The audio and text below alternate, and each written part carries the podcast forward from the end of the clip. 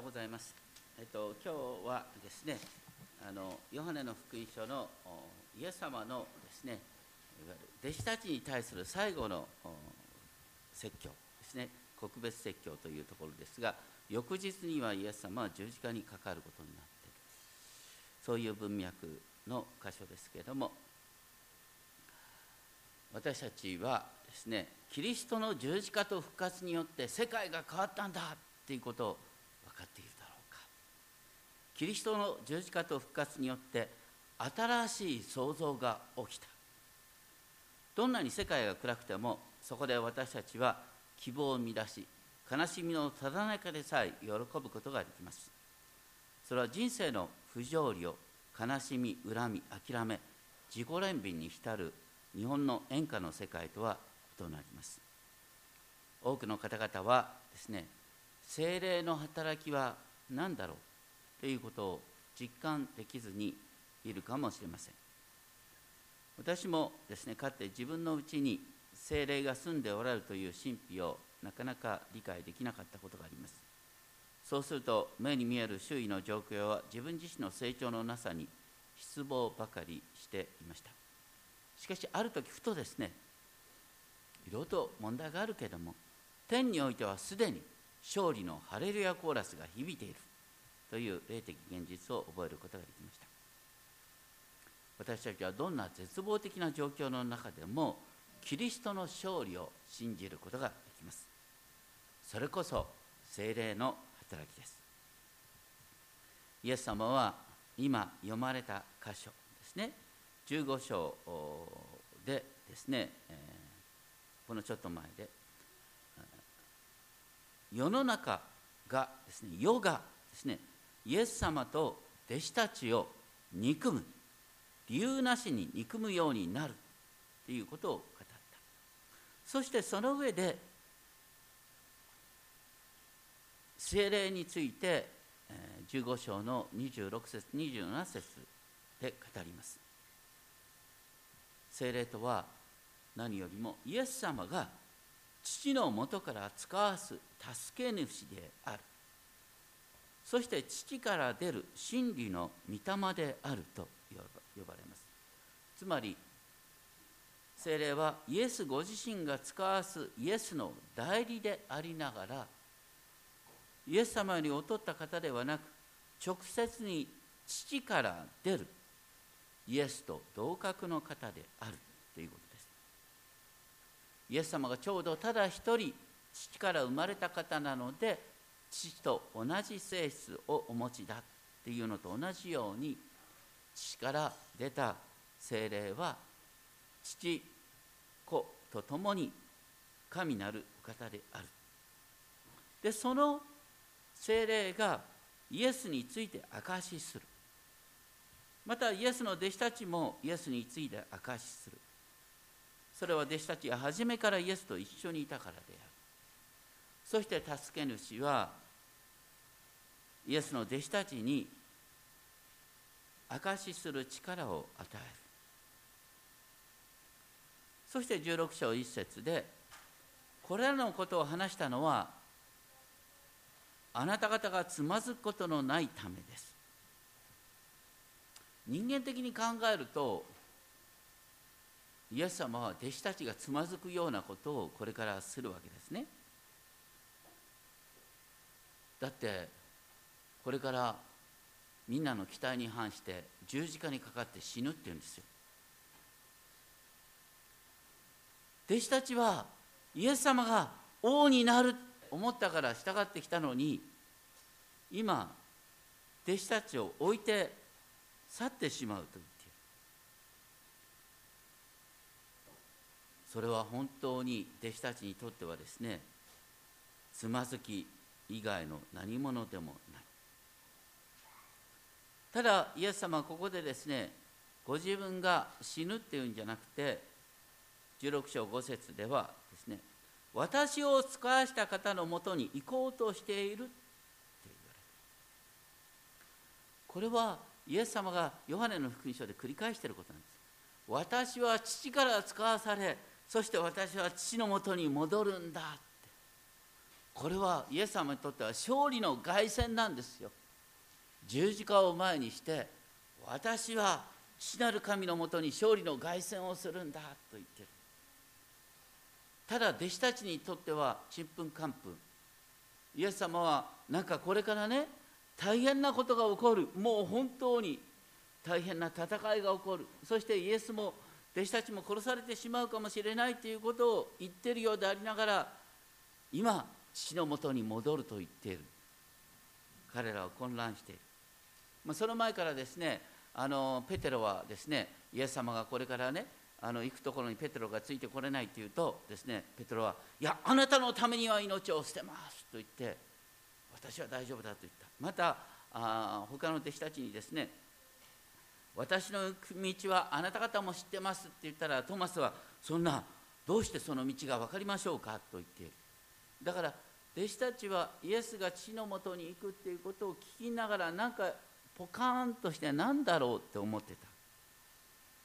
そのことがですねこの16章の 5, 節であるように、ね、あなた方のうちには一人としてどこに行くのですかと尋ねるものがありませんというのは本当にですね本当の意味でイエス様が尋ねてほしい形で希望を持って尋ねよ。うとする人は誰もいないってことを言っている。そればかりか彼らはイエス様の話を聞きながらこれから大変なことになりそうだと言って心は悲しみでいっぱいになっている。しかしここで大切なことをイエス様おっしゃる。16章7節。しかし私は真実を言います。私が去っていくことはあなた方にとって益なのです。イエスが去っていくことが弟子たちにとって益。これは途方もないことです。イエス様はこれまでね約3年間弟子たちと一緒にいてくださった。イエス様が一緒にいてくださると嵐が起こっても嵐が沈まる。パンがなくてもパンが与えられる。病気になったら病気を癒してもらえる。もうイエス様の言葉を聞くだけでもなんか心が安らぐ。もうイエス様が一緒にいてくださったら富も権力も名誉もいらないよ。すべてイエス様に全て捨ててイエス様に従いたいって思うのは当然だよ。私たちだったらそうだと思うよ。本当に目の前にイエス様がいらっしゃったらもうそれだけで大丈夫。ここにいる皆さんは本当にそう思うと思います。でも実はイエス様が弟子たちと一緒にいた時に別の問題もあったんです。何だと思いますか？イエス様が目に見える形でいらっしゃるっていうことはね弟子たちは距離感を測るんですよ。いや誰がいつもイエスのそばにいられるかってね。でイエス様のそばから離れるのは嫌だ。目に見える存在っていうのはどっちかというと依存関係を作り出す。誰が一番偉いかとか言って。でここでイエス様がおっしゃってるのはね私が去っていくけれどもね代わりに助け主が来る。そうするとですねどこに行ったってイエス様がいつも一緒にいるっていうことを、ね、精霊を通して感じることができるんだよ、ね、目に見える存在は依存関係だとか競争を煽るけれどもイエス様がいなくなることによって実はいつでもどこでもイエス様が精霊において共にいてくださるっていうことはそれはそれはすごいことなんだよっていうことを言っている。イエス様は私たちを友と呼びました。本当の友人関係っていうのは依存関係ではありません。たまたまね人間の友達関係っていうのはさいや本当に親しいこの人と親しい友だと思ったのにこの人が別の友達を作っちゃったっていうだけで妬むなんてですね愚かなこともあり得る。でもね本当の友っていうのは私の友が次から次と友達を作っていくっていうことを喜べるんです。でいざとなったら本当に助け合うことができる。今ね精霊様は一人一人のうちに住んでくださっている。それはねクリスチャンと同じ数のイエス様がいらっしゃるっていうことなんです。クリスチャンと同じ数のイエス様がいらっしゃって皆さんに寄り添ってくださるってことすごいことなんです。そしてイエス様はですね16章8節その方が来ると罪について義について裁きについて世にその誤りを認めさすとおっしゃった。罪について義について裁きについて誤りを認めさす。これは私たちの信仰の常識をひっくり返すっていうことなんだ。精霊は罪についての誤りを示す。罪についての誤りというのは何かっていうと私たちは皆ね罪とは何かっていうことを聖書からね知るよね人を罵ったらいけないとかね嘘をついちゃいけないとか分かってるよね。でもここで言う罪っては何て書いてありますか？それはその直後に書いてあります。16章9節。罪についてとはね彼らが私を信じないからです。だからここで言ってる罪って何ですか？イエス様を信じないことこそが罪なんだっていうことです。ここで言う罪っていうのはギリシャ語でハマルティアって書いてあるハマルティアっては的外れあの皆さんの周りにもねたまにいらっしゃると思いますけれども一番困る人はどんな人かっていうとね間違ったことに熱くなこれほど困った存在はいない。間違ったことに熱くなってこのために命を懸けようと言って周りのことを振り回してそれが世の争いを加速させてるってね過激派なんてまさにそうですけれども熱くなればいいっていうもんじゃないんです。生きる方向が問題なんです。そのことをですねイエス様は指摘している。で次に義について。義について誤りを認めさす。16章10節。私が父のもとに行き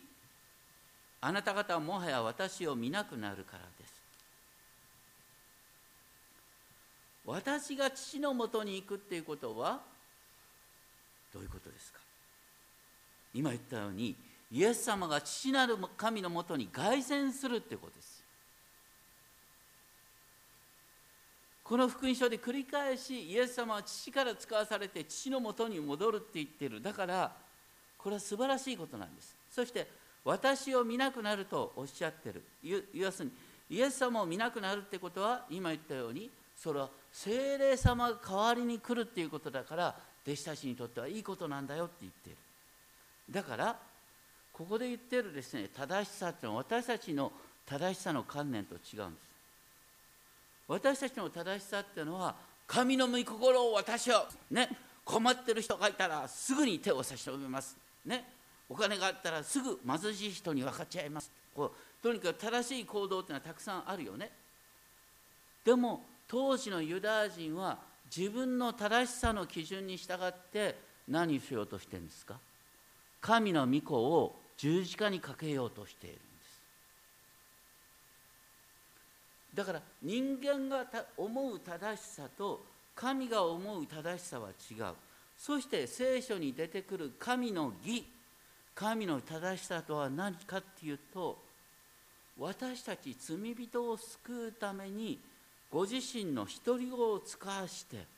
そしてその独り子に私たちに全ての罪を負わせて私たちを罪の支配から解放するっていうのが神様の正しさなんです。そうすると義について私たちが知るようになるということは何よりもこの私がっていうことから変わってね本当に神様の前にへり下り今ここで求められていることは何でしょうって祈りながらそして主が求められる求めておられることに謙遜になることができる。そして何よりも神の救いのご計画の中に自分の身を任せるっていうことなんです。本当に世の中に戦争を作るのは正義なんです。正義と正義の戦いが戦争になっているんです。それに対して私たちは自分の正義ではない。神様の正義それは私たちを救うためにご自身の御子を使わせてくださるというその神の正義に自分の身を任せると。で次裁きについて。裁きについて世の誤りを指摘する。そしてこの世を支配する者は裁かれたからって書いてある。世の人々の誤りは何かというとキリストの十字架と復活によってすでにサタンは、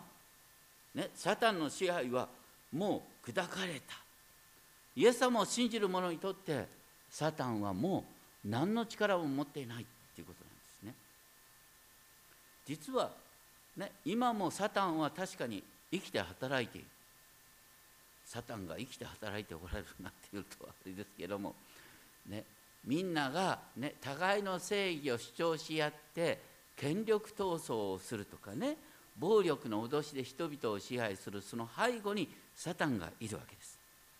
サタンはいつも自分を隠します。でもね分かっててください。みんなの目の前に争いがあるとしたらそこにサタンの働きがあるんです。イエス様は右の方を打つようなものには左の方を向けなさいとおっしゃった。それはねあの悪のなすがままにしなさいっていうことではない。そうじゃなくしてイエス様の勝利はもうすでに確定してる。イエス様の勝利は確定してるからね顔を張らなくたって大丈夫だよっていうことなんです。裁きっていう言葉は、ね、ヘブル語でもギリシャ語でもですね世の終わりの裁きっていうより神様のご支配を、ね、治めるっていう言葉が中心的な意味なんです。だから裁きが現れるっていうことは実は私たちにとって福音なんです。いいことなんです。神様の治める神様のご支配が現れるっていうことこれ主の祈りでいつも祈ってるでしょ？御国が来ますように。これはだから裁きが現れるようにってこと。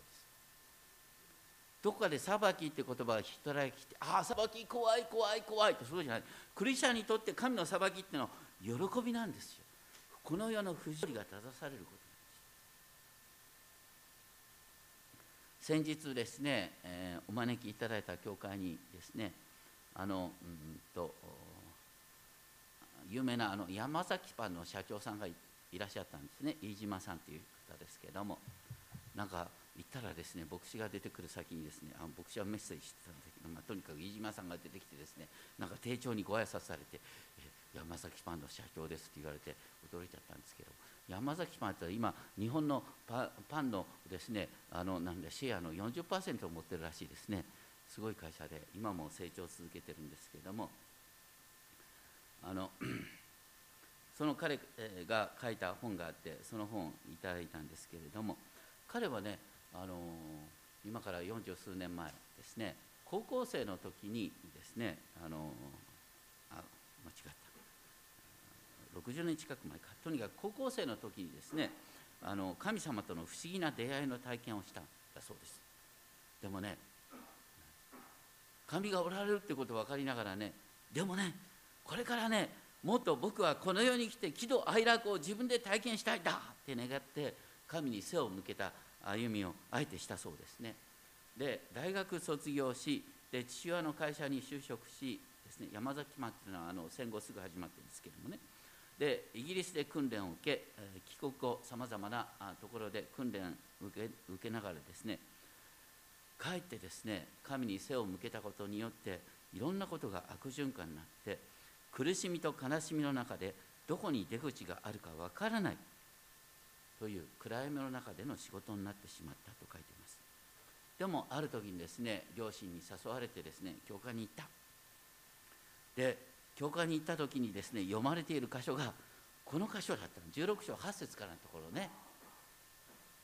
でその方が来られると真理の御霊が来られると罪についてその誤りを認めさすって御言葉を聞いてはっと思ったそうです。あ私は罪人だってね。イエス様にイエス様を主と認めないっていうことが罪だって分かってあ心を入れ替えてこれからはイエス様を主と告白しながら歩むって決めたそうです。それでは信じて従えばいいんですねって人生の方向転換をした。32歳で受選するんですけどもその時にですね目目の前には暗闇があるんだけども一点の光を見出す面白いのはね洗礼を受けた11日後にですね工場が丸焼けするなんてことがあるんですけどもそこであえてですねかえって神様の前にへりくだり本当にね利益のためじゃなくて世のため人のために働かなきゃいけないんだなっていうことを思わされたっていうことですね。から四十数年間ですねこの同じ御言葉をずっと味わい続けている16章のこの、うん、8節から12節の言葉を。で彼にねこうサインもらったんですけどそのサインにもねこの御言葉をですね中心としこの、うん、ヨハネの福音書の16章のですねあの8節の御言葉を書きながらすごいね40年間同じ御言葉を味わいながらでその御言葉からどんどんどんどん広がっていくんですよ。でそこからこう三条の説教について思いを巡らしで三条の説教をですねあのどうやってこの自分の生活の中に生かしていくか会社経営の中に生かしていくかって言ってねこうそれが今本になってるんですけれども本当に面白いのはですねそういう中で本当に自分自身がいろんな経営的な危機に直面するたびに本当に神様にへり下り。でその度ごとにですね彼の霊的な世界が広がってきたっていうことがよく見えてくるんですね。彼はこんなこと書いてありますけれどもこの世は罪と世とサタンが支配し暗闇がこの世を覆っています。しかし世は世に人が住み人の叫び声は生ける神主に届きます。世は闇だけれどもでも私たちのうちに精霊様が住んでくださって私たちの祈りは天に届いているんだ。だからいつでも光を見ることができるで仕事の中でですね神にとっての義とは何か。自分の義ではなく神にとっての義とは何か。またこの世的な裁きまた判断ではなくして神様が喜ばれる裁き判断とは何かっていうことをいつも主体求めている。でも同時にね彼はこう書いてるんですけども自分の会社はクリスチャンの会社ではありません、ね、会社をねクリスチャン化するとねかえって問題が起きるって言うんですね。変な甘えの構造が起きたりなんかしてですね。やっぱりビジネスっていうのはお金の論理で動くんです。これはクールにならないとですねビジネスの世界に下手に信仰を混ぜ込むとですね大抵会社はダメになるんです。じゃあその聖書の教えってのはどういうかどういう形で生きるかって私の祈りの中で現れる。祈りを通して罪について義について裁きについて誤りが示されるんです。でその度ごとに主の前にへり下っていくっていうことが出てくるあのこの前お金についての話をしたらこの、ね、飯島社長さんもなんかえらい喜んでくださってですね。で周りにいる人が普段飯島さんから聞いてることを同じ話を聞いたとか言われて僕も書いて嬉しくなったんですが要するにお金はお金の論理で動くんです。皆さんお金はどこに集まってくるかっていうとお金はいつも増えたがってるんです。お金の管理のうまい人のところに集まってくる。で私たちはお金にね奴隷にならずにお金をきちんと管理するためには私たち自身が神様ときちんとつながってなきゃいけない。神様とつながってそして神様の夢を、ね、いただいてそして夢のあるところにお金っていうのが集まってくる。まあもちろんねあのこの世のあの市場経済の中で強いものがどんどん強くなり弱いものがどんどん貧しくなるっていうですねそういう現実はあります。でもそれと同時にお金は本当に夢を持っている人のところに集まってくるっていう現実がある。でも同時にお金はとてつもない魔力を持ってくるからねその魔力をきちんと私たちクールに見る必要がある。まあそういうようなことを言ってたんですけどもだから私たちねいつもね本当に繰り返し、ね、罪について義について裁きについてっていうことをいつも原点に立ち返っていないとお金を持つことによってお金の奴隷になってしまう人がたくさんいるんです。でそういう中で16章12節からですねあの イエス様はあ私にはあなた方に話すことがたくさんありますが今あなた方はそれに耐える力がありませんまあ、これからねいろいろと辛いことがあるんだけど一気に話すとですねかえって気がなえるから。でも真理の御霊が来るとあなた方を全ての真理に導き入れる。御霊は聞くままにイエス様の言葉を話してくださる、ね、ちょうどね精霊様をいただくってことは、ね、困った時にイエス様に聞いたらちゃんと答えが来る。と同じようにですね本当に私たち日々の祈りの中で本当に神様どうしましょうって祈ってると不思議に示されるって言うんです。だからイエス様がこうおっしゃった。ね。みんなが迫害にあった時にですね迫害にあってですねあのこう裁判官の前に立った時に何て言おうかなんて考える必要はないってイエス様おっしゃるその時にね精霊が語るべき言葉を与えてくださるってイエス様保証してる。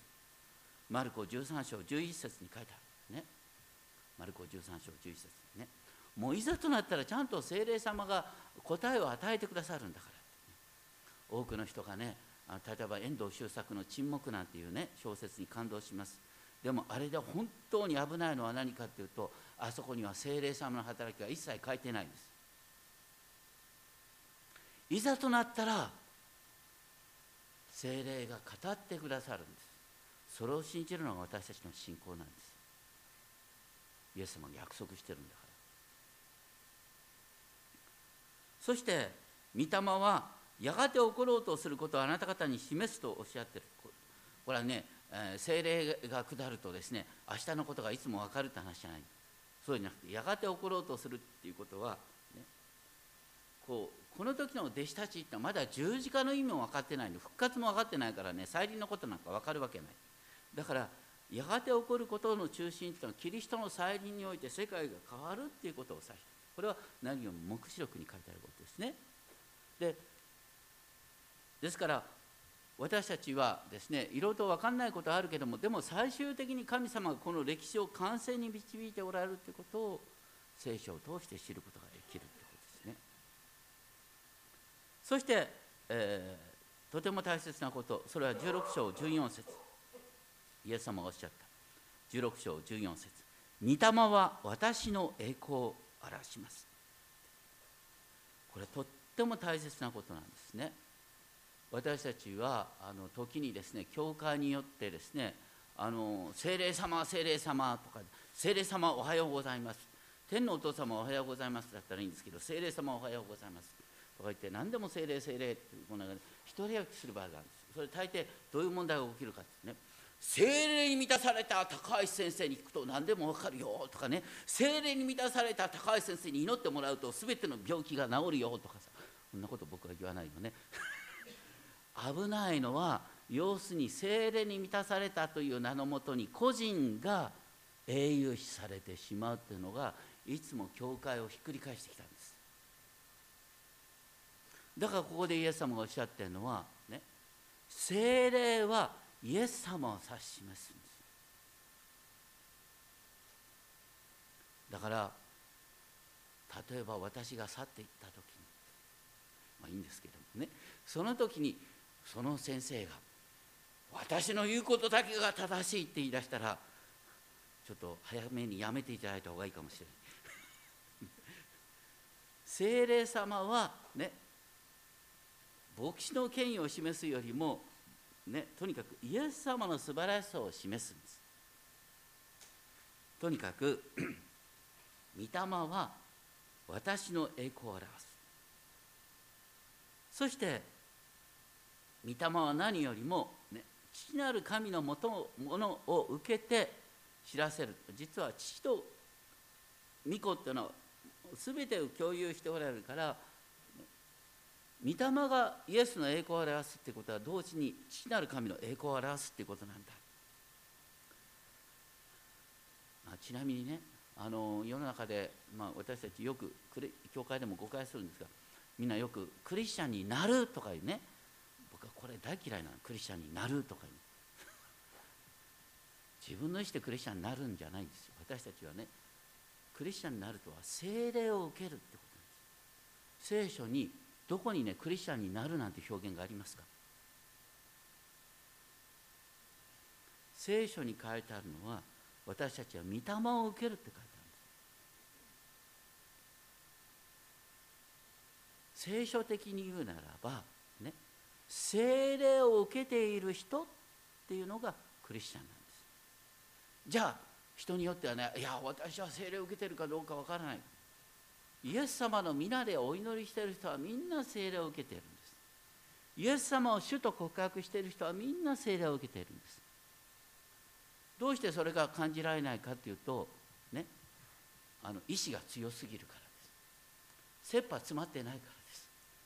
本当に切羽詰まって神様どうしていいか分かりませんって祈ってると不思議にね精霊が働き出すんです。あなたの力が弱くなるところに精霊が働き出すんです。でも精霊はすでにあなたのうちにおられるんです。そのことがですね16章16節からしばらくするとあなた方はもはや私を見なくなります。しかしまたしばらくすると私を見ます。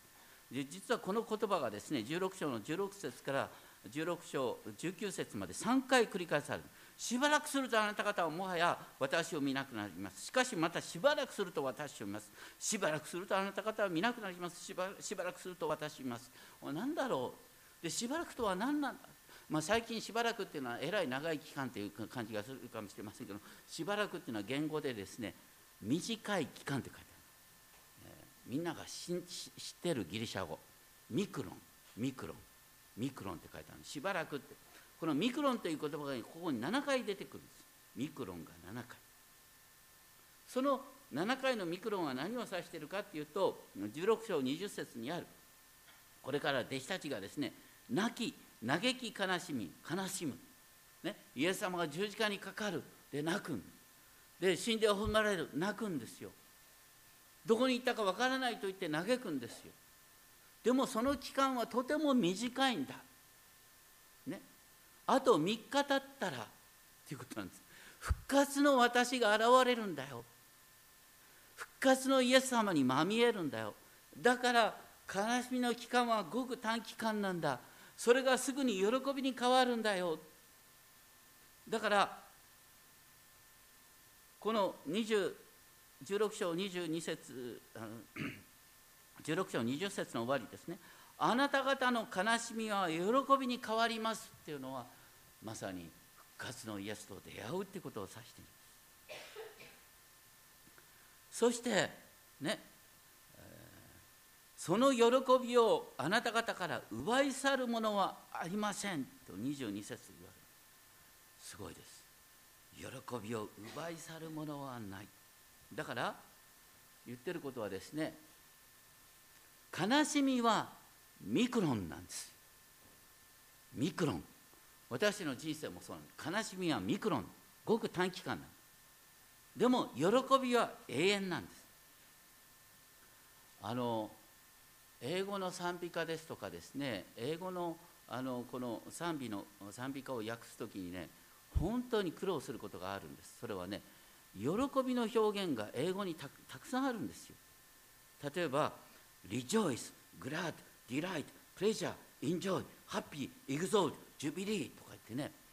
俺全部訳そうとすると、ね、喜び喜び喜びともうもうワンパターンしかないんだよ。本当に残念なこと。ところがねあの英語に訳せない日本語っていうのはねあるんだよね。切ない。わびしいな。つらい。恨めしいな。これどうやって英語に訳すんですか聞きたい百人一首には恋の歌が40首あるんですけどそのうちに38首までは添い遂げられない恋の歌だ。ね、あのこの期間になるとよくね「紅白歌合戦」1年に一度だけ演歌を聴く機会。ね。あなた変わりはないですか？日ごと寒さが募ります。着てはもらえぬセーターを寒さこらえて編んでます、ね、3番目の歌詞「あなた死んでもいいですか?」胸がしんしん泣いてます。だけどこの胸がしんしん泣いてますって美しい日本語だと思わない？本当に演歌にあるねこの日本語の美しさ。このわびしさだとか悲しさを表現するこの美しさは本当にすごいと思います。ジーンとくるんですよ悲しい時に。そうでしょ？やっぱり日本人なんだな。これはねある意味でね日本人の心の中にあるのはね終わりのない悲しみなんです。終わりのない悲しみを表現するのが日本人本当に得意なんです。そのために何を失うかっていうと永遠の喜びを表現するってことが増えてになるんです。こう日本人のクリスチャンのこれが弱点です。私たちは日本人のカルチャーを変える必要がある。新しい喜びの言葉を作るよとか言ってね。とにかく。永遠の喜びが実はクリスチャンの特権なんです。悲しみはごくわずかミクロンの力そして喜びは永遠なんです。そしていろいろと困ったことがあるんだけどもね16章23節からのところでね16章23節から26節まで、ね、父なる神に祈る求めるっていう言葉が3回繰り返されるんです。その度ごとにですね私の名によって。多くのクリスチャン誤解してるんですがねイエスの皆によってってのはこれで祈りが終わりますっていう意味だと思ってる。イエスの皆によって祈るってことはどういうことかっていうとイエス様と一体のものとしてね名は体を表すっていうでしょ？イエスの皆によって祈るってことはイエス様の御心に沿った祈りをしますっていう意味ですよ。でイエスの御心に沿った祈りは必ず聞かれるんです。じゃあイエスの御心に沿った祈りになるために私たち必要なのは何ですか？あなた自身の意思ではなくして精霊の意思を聞くことなんです。私たちは知らないうちにこの世が考える罪義裁きに心が惑わされるんです。焦点ボケの生き方をする。教会だって正義の戦いをすることがあるんです。その時に本当に神がねイエス様がおっしゃった。精霊は私たちに罪について義について裁きについて誤りを認めさすと言ってるんだから大抵精霊の導きはあなたの常識の逆転をいくんです。だから祈りの中でこうしてくださいああしてくださいああしてくださいなんてねこうねだりの祈りって危ないのよ。ねだってもいいんだよ。でもねだる前に私は困ってます。どうしたらいいでしょうかっていうふうに尋ねるお祈りをする。そこからイエス様の御心が見えてくる。その結果としてああ私の願望ではなかったけれどもイエス様は私の必要をよく知っててくださったんだなっていうことが分かるとそして試練を通してですね私たちは謙遜にされ柔和にされる。そして試練を通して私たちの人格がですね清められていってそして私たち試練に遭うたびに実は愛の交わりが広がってくるということをですね体験できるかなと思います。そして私たち精霊様をいただいたものは何ができるってね自分のために祈るってことと同時に本当に絶望している人のそばに寄り添ってお祈りすることができるんです。クリスチャンはイエス様の大使なんですよ、ね、皆さん本当に物おじせずに困っている人がいたらその困っている人のお話を聞いてあなたの言葉でその人が分かる言葉で祈って差し上げるんです。これが何よりの伝道です。人のために鳥なしの祈りができるっていうこれほど素晴らしいことあります。お祈りをしましょう。天のお父様聖霊様はイエス様ご自身です。聖霊様が私のうちに住んでくださるとはイエス様が私のうちに住んでくださることです。イエス様がちょうど一人一人のそばにいてくださった時に世界が開かれたと同じように聖霊様が私たちうちに住んでくださっていることによって私たちの世界が変わります。どうかいつでもどこでも本当に聖霊様の導きによって祈り求めることができるよう守ってください。私たちの心にある悲しみ寂しさ絶望感をただ祈る時に不思議にそこで聖霊様のうめきを聞くことができます。そして聖霊様を通してキリストにある希望を知ることができます。どうか聖霊様に導かれる生涯を歩ませてください。尊き主イエス・キリストの皆によってお願いします。